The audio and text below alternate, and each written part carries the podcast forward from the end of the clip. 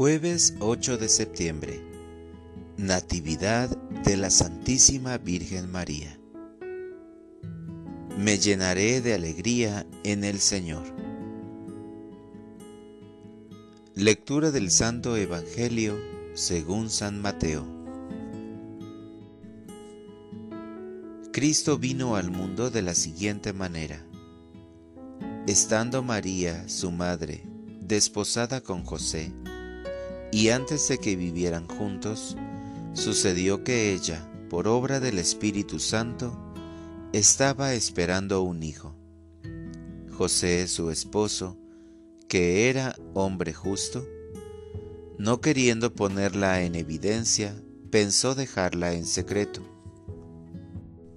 Mientras pensaba en estas cosas, un ángel del Señor le dijo en sueños, José, Hijo de David, no dudes en recibir en tu casa a María, tu esposa, porque ella ha concebido por obra del Espíritu Santo.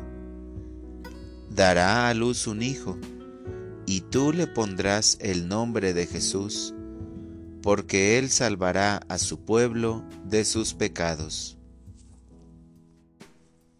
Todo esto sucedió para que se cumpliera lo que había dicho el Señor por boca del profeta Isaías.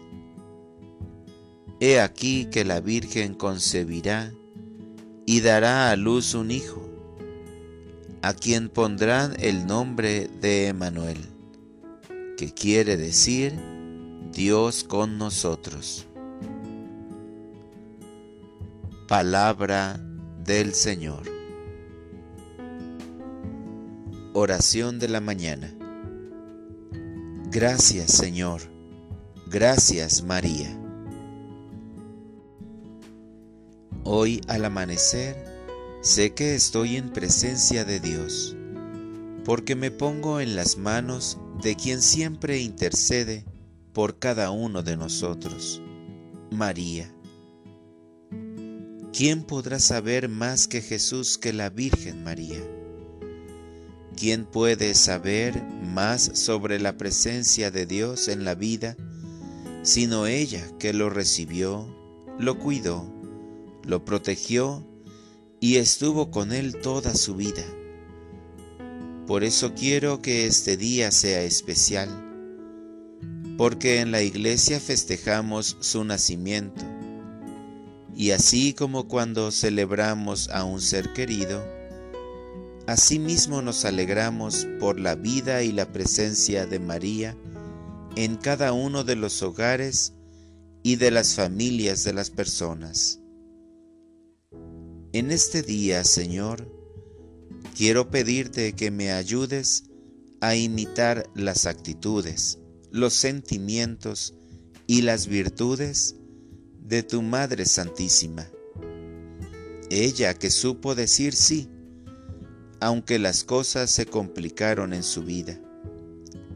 Ella que supo enfrentar las dificultades, que aceptó sufrimiento tan grande para cumplir la voluntad de Dios.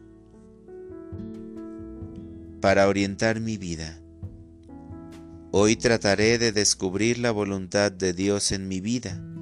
En mis momentos de oración le diré a Jesús, todas las situaciones que estoy pasando y haré lo posible por escuchar la voz de Dios para hacer lo que a Él le agrada.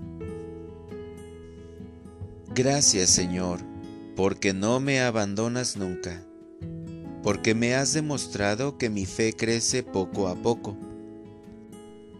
Gracias porque tú derramas tu amor y tu bendición sobre cada uno de mis trabajos proyectos y sobre las personas que más quiero.